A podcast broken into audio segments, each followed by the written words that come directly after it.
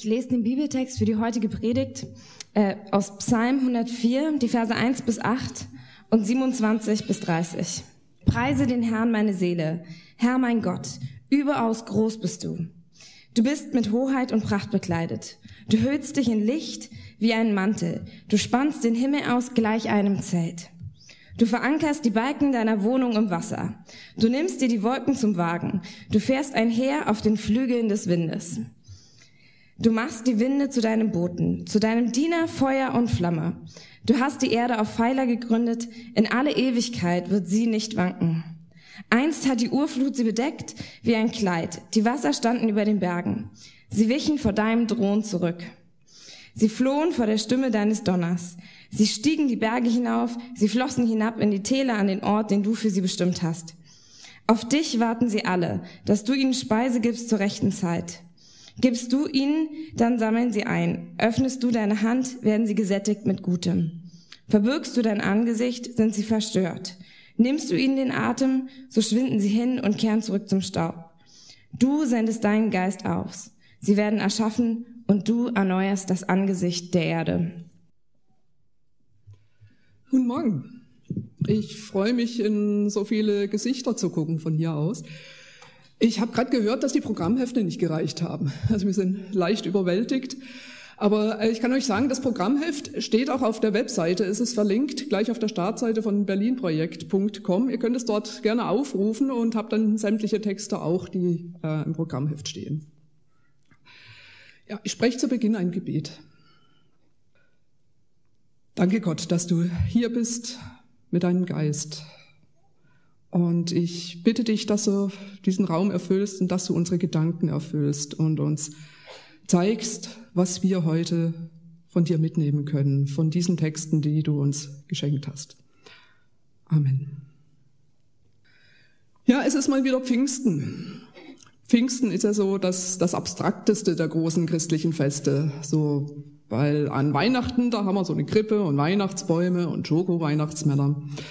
In Ostern gibt's Eier und Schokohasen, aber ja, äh, zu Pfingsten gibt's einfach keine Schoko-Pfingstochsen oder irgend sowas. Es ist einfach nicht so richtig greifbar, das Ganze. Und ich denke unter anderem deshalb, weiß vermutlich auch so landläufig eigentlich kaum jemand, was an Pfingsten eigentlich gefeiert wird konkret und welchem Ereignis wir eigentlich dieses verlängerte Wochenende hier zu verdanken haben. Ich habe heute mit dem Bibeltext auch mal ein kleines Rätsel draus gemacht, also was das jetzt mit dem Ganzen zu tun hat, weil ich habe immer den Spaß gemacht, nachzuschauen, was hier in den letzten zehn Jahren eigentlich so zu Pfingsten immer gepredigt wurde und was für Texte da dran waren. Ich habe festgestellt, es war nie ein Text aus dem Alten Testament dran. Christian hat viermal über den Text aus Apostelgeschichte Kapitel 2 gepredigt, wo eben das Ereignis beschrieben wird, auf das wir unser heutiges Pfingsten zurückführen. Nämlich als da über die Jünger in Jerusalem, nachdem Jesus wieder in den Himmel zurückgekehrt war, also über die der Heilige Geist kam. Das wird dort beschrieben. Macht ja auch Sinn, über diese Stelle zu predigen. Christian hat auch gar nicht viermal dieselbe Predigt gehalten. Es gab dann einige Predigten über Stellen aus den Paulusbriefen, wo Paulus beschreibt, was dieser Heilige Geist bewirkt, Gemeinschaft, Veränderung und so. Ich selber habe in 2018 über eine Aussage von Jesus gesprochen, dass er den Heiligen Geist als einen Tröster senden wird. Und ja, man merkt schon, dieser Heilige Geist ist ein ziemlich vielseitiges Wesen.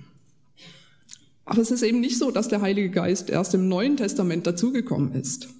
Man kriegt ja manchmal so einen Eindruck, dass das irgendwie so der Reihe nach ging. So zuerst war Gott und dann kam irgendwann Jesus und dann kam dann irgendwann noch der Heilige Geist dazu.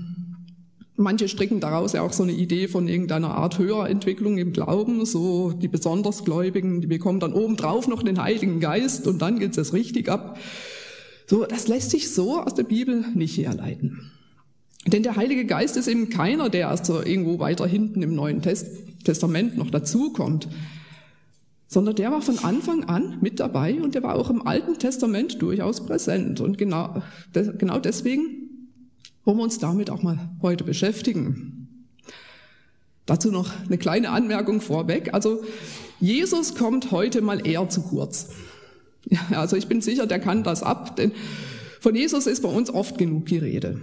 Also so Kreuz und Gnade und Vergebung, davon reden wir dann ein andermal wieder.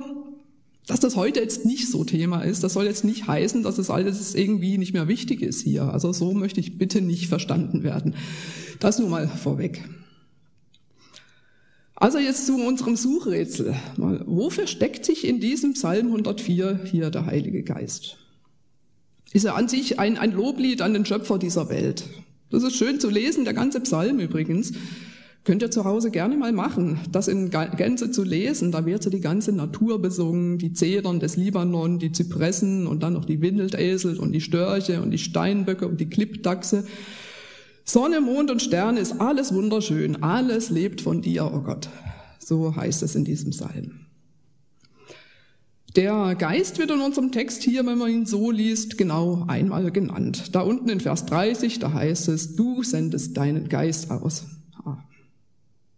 Ja, das täuscht aber, denn der Geist hat sich hier auch noch woanders versteckt. Oder man kann auch sagen, man hat ihn versteckt in der Übersetzung. Das hebräische Wort für Geist ist Ruach. Nomen mit dem weiblichen Artikel übrigens, weil äh, so die Dreieinigkeit von Gott, Vater, Sohn und Heiligen Geist, da ist es ja nur im Deutschen so, so ein männliches Triumvirat. So, das finde ich erzeugt komplett die falschen Bilder im Kopf. Der Heilige Geist, der ist an sich so männlich wie, wie der Stuhl, der Tisch und der Blumentopf. Ist auch alles männlich. Es ist einfach nun mal der Artikel, den wir im Deutschen gebrauchen. Im Hebräischen ist der Geist jedenfalls so, so weiblich wie die Lampe, die Katze oder die, die Türklinke. Es sind einfach Artikel für Dinge oder in dem Fall für den Geist oder die Geistkraft, wie auch immer man es nennen will. Da passen diese Kategorien von männlich oder weiblich sowieso nicht wirklich. Der Heilige Geist ist sozusagen ein reichlich diverses Wesen. Und wenn ich jetzt einfach hier von dem Heiligen Geist spreche, dann deswegen, weil mich selber dieser männliche Artikel jetzt nicht wirklich stört. So viel jetzt mal so zur gendertechnischen Einordnung.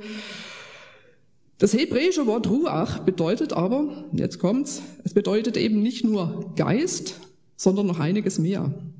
Es heißt auch Wind oder Atem. Und der Wind, der kommt hier in den Versen äh, 3 und 4 durchaus vor. Wenn es ihr heißt, du fährst einher auf den Flügeln des Windes und du machst die Winde zu deinen Booten. In Verse 29 steht, du nimmst ihnen den Atem.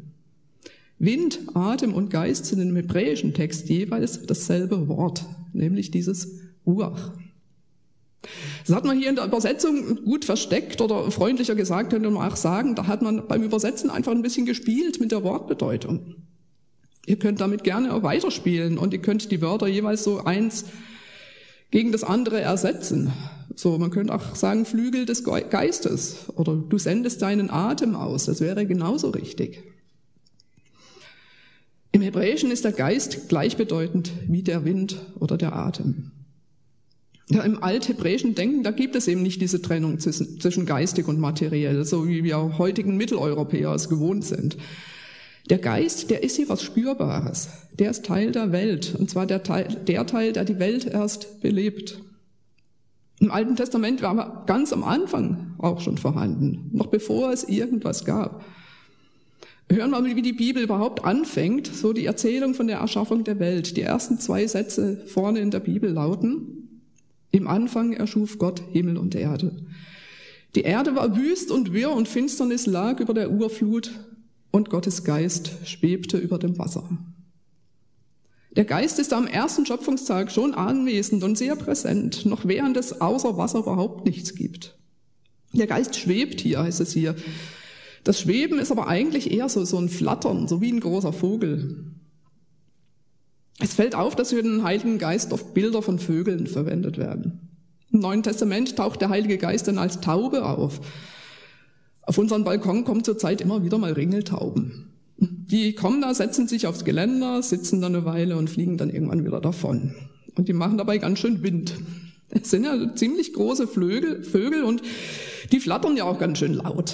Dieser Wind ist er gemeint. Diese Vögel, die kommen und gehen, wie sie wollen, das ist ein bisschen so wie der Geist, von dem hier die Rede ist.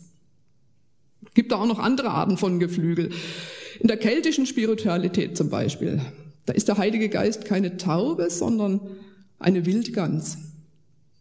Der Gedanke gefällt, gefällt mir total, mir erscheint er total passend. So der Heilige Geist als ein großer, starker, wilder Vogel. Der ist schwer einzufangen, der ist unberechenbar, ständig unterwegs. Man sieht ja hier die Wildgänse so im Frühling und im Herbst oft ziehen, so diese, diese Faust am Himmel, die dann so über die Köpfe wegziehen, ganz weit oben, komplett frei, komplett unabhängig, wie der Geist Gottes. Der Geist Gottes spielt aber auch noch eine besondere Rolle bei der Erschaffung des Menschen.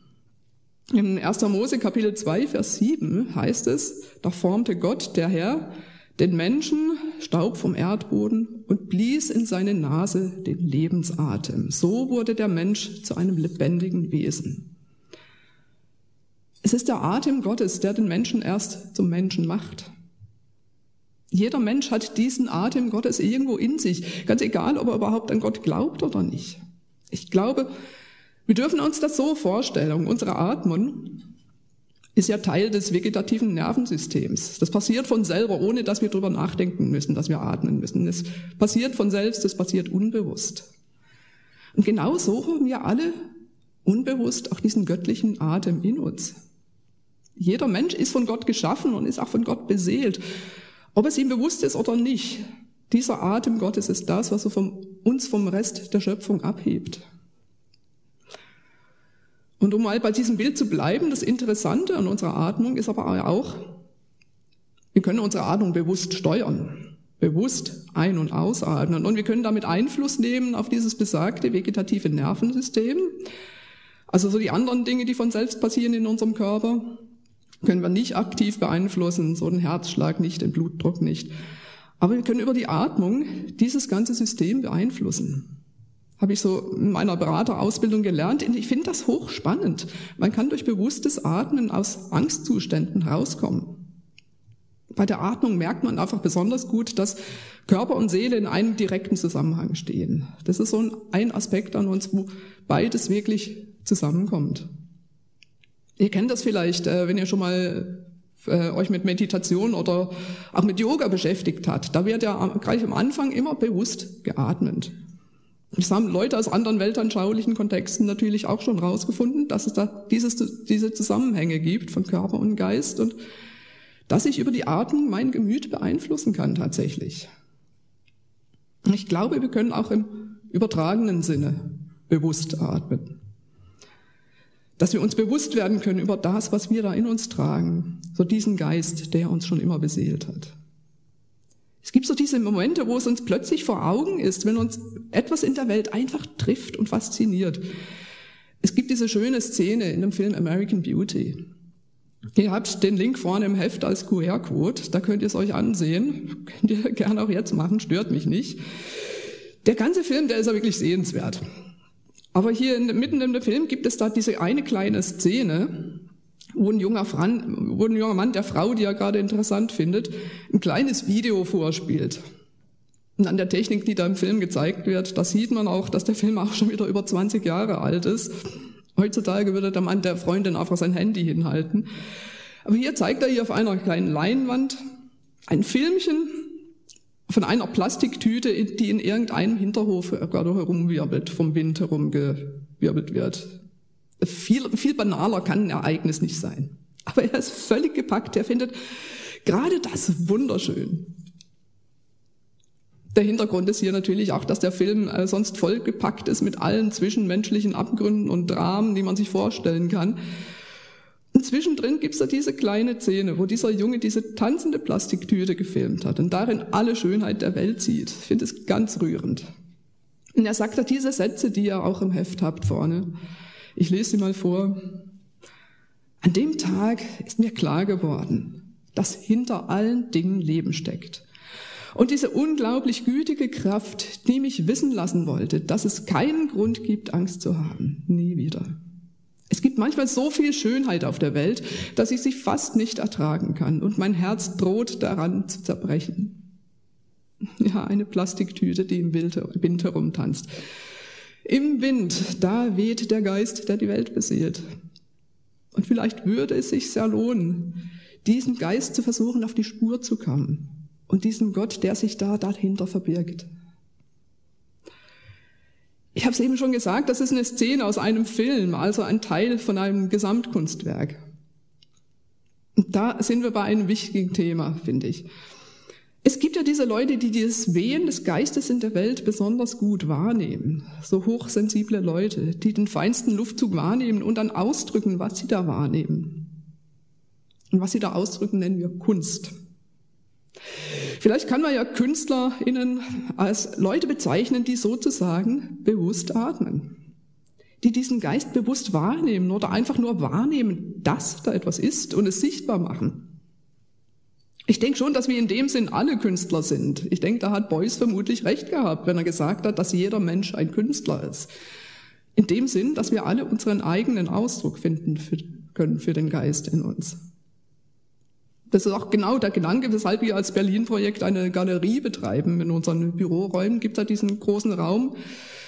Einige von euch waren schon drin.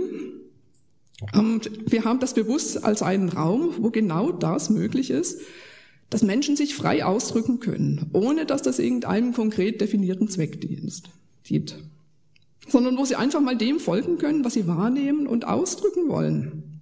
Wir laden immer wieder Künstler ein, die da ausstellen und ich finde das hochspannend. Wir werden ja manchmal gefragt, welcher Zweck dieser Raum eigentlich erfüllt.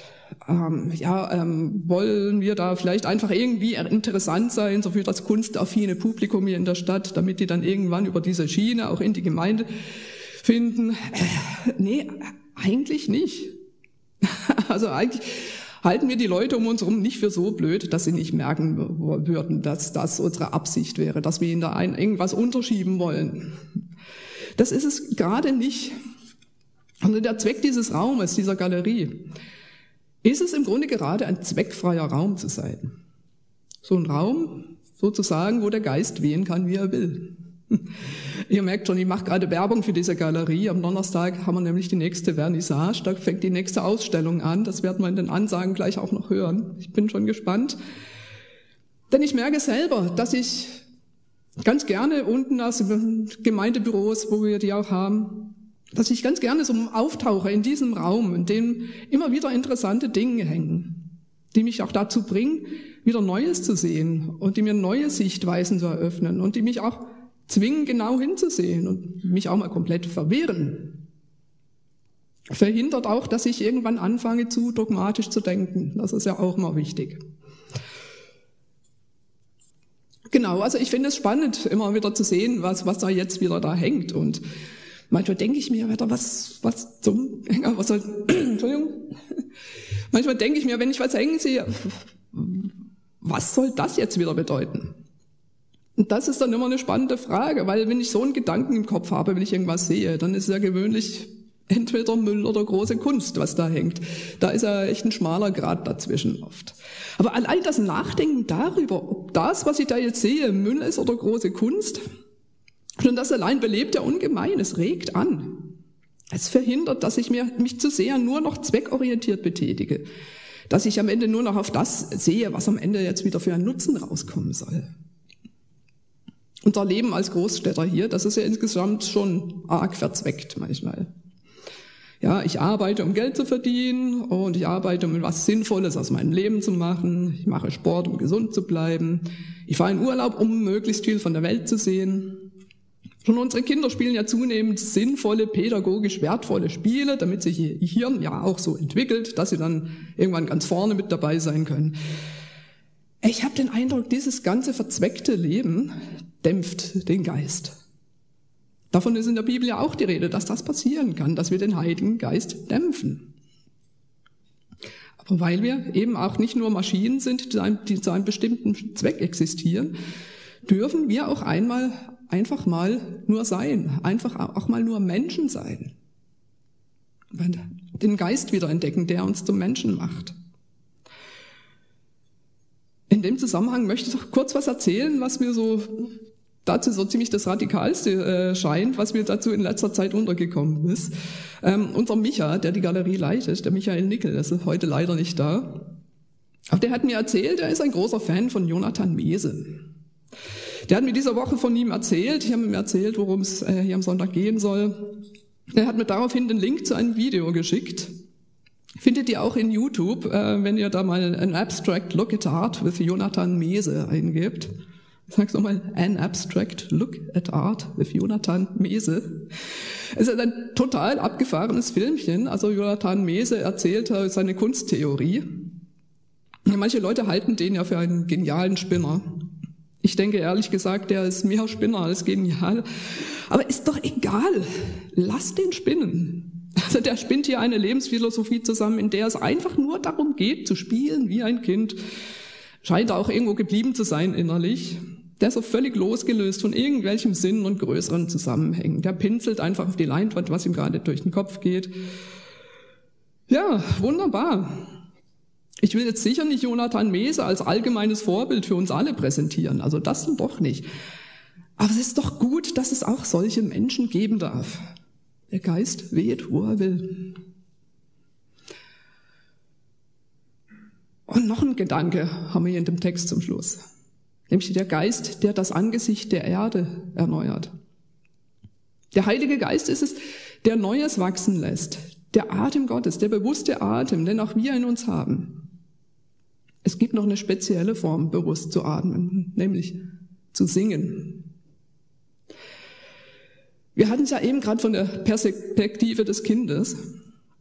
Ich habe jetzt da noch was von einem echten Kind zu erzählen. Ähm, unser Jonas, den nenne ich jetzt doch mal beim Namen, der ist nämlich hier irgendwo. Der ist zehn Jahre alt und der hat mir neulich ein, eine Vision geschildert, der, die er hatte. Das kann ich jetzt nie anders nennen. Ich fand das total stark. Nämlich, ähm, ihr kennt ja sicher die, die Anfangssequenz von König der Löwen, von diesem Film. Dieser Urschrei und dann geht die Sonne auf und dann kommt dieses Lied. Unsere Kinder nennen das einfach Hase Minja. Und Jonas sieht ja auch immer in der Zeitung die Bilder von, von der Ukraine derzeit, von diesen zerstörten Städten und wieder alles kaputt ist und so. Und das bewegt ihn natürlich auch. Und da kam er neulich an, hat zu mir gesagt, Stell dir mal vor, wenn der Krieg dann da mal vorbei ist, wenn alles wieder still ist. Stell dir vor, dann kommt da einer und singt Hase Minja. Und alles fängt wieder an zu leben. Das finde ich ganz stark, ja. Klar, wenn es mal so einfach wäre. Aber diese Vision, so naiv, wie sie einfach nur ein Kind haben kann, bin so neidisch. Diese Vorstellung, durch Gesang Dinge wieder zum Leben zu erwecken. Und zu merken, dass es der Atem Gottes durch uns ist, der aus uns heraus Neues wachsen lässt. Probieren wir es doch mal aus. Endlich können wir so langsam auch wieder verhalten anfangen zu singen hier. Hat uns ja echt gefehlt. Singen tut Körper und Seele total gut. Es gibt da tatsächlich auch wohl den Zusammenhang, dass Leute, die regelmäßig in einen Chor singen, weniger Psychotherapie brauchen. Das hat man tatsächlich festgestellt. Also hat auch nachvollziehbare Gründe irgendwo. Also natürlich sind Leute, die in einem Chor singen, auch in Gesellschaft mit Leuten, was sowieso der Seele gut tut, aber da ist er eben auch dieses kontrollierte Atmen dabei. Singen tut gut an Leib und Seele. Lasst uns das wirklich wiederentdecken. Die Welt ins Leben zu singen. In manchen indianischen Kulturen, da gibt's ja die Vorstellung, dass die Welt aus Gesang entstanden ist. Ja, und ähm, da denke ich mir, vielleicht hat Gott am Anfang nicht gesprochen, sondern gesungen, als er die Welt erschaffen hat. Vielleicht war das ja ein Lied. Da sind wir wieder am Anfang, bei der Schöpfung. Da sind wir so bei dem Schöpfer Gott, der die Welt durch seinen Geist und durch seinen Atem erschafft. Und wir können daran Anteil haben. Wir können dabei mitmachen. Was ist euer Lied für euer Leben? Singt es laut und überzeugt. Amen.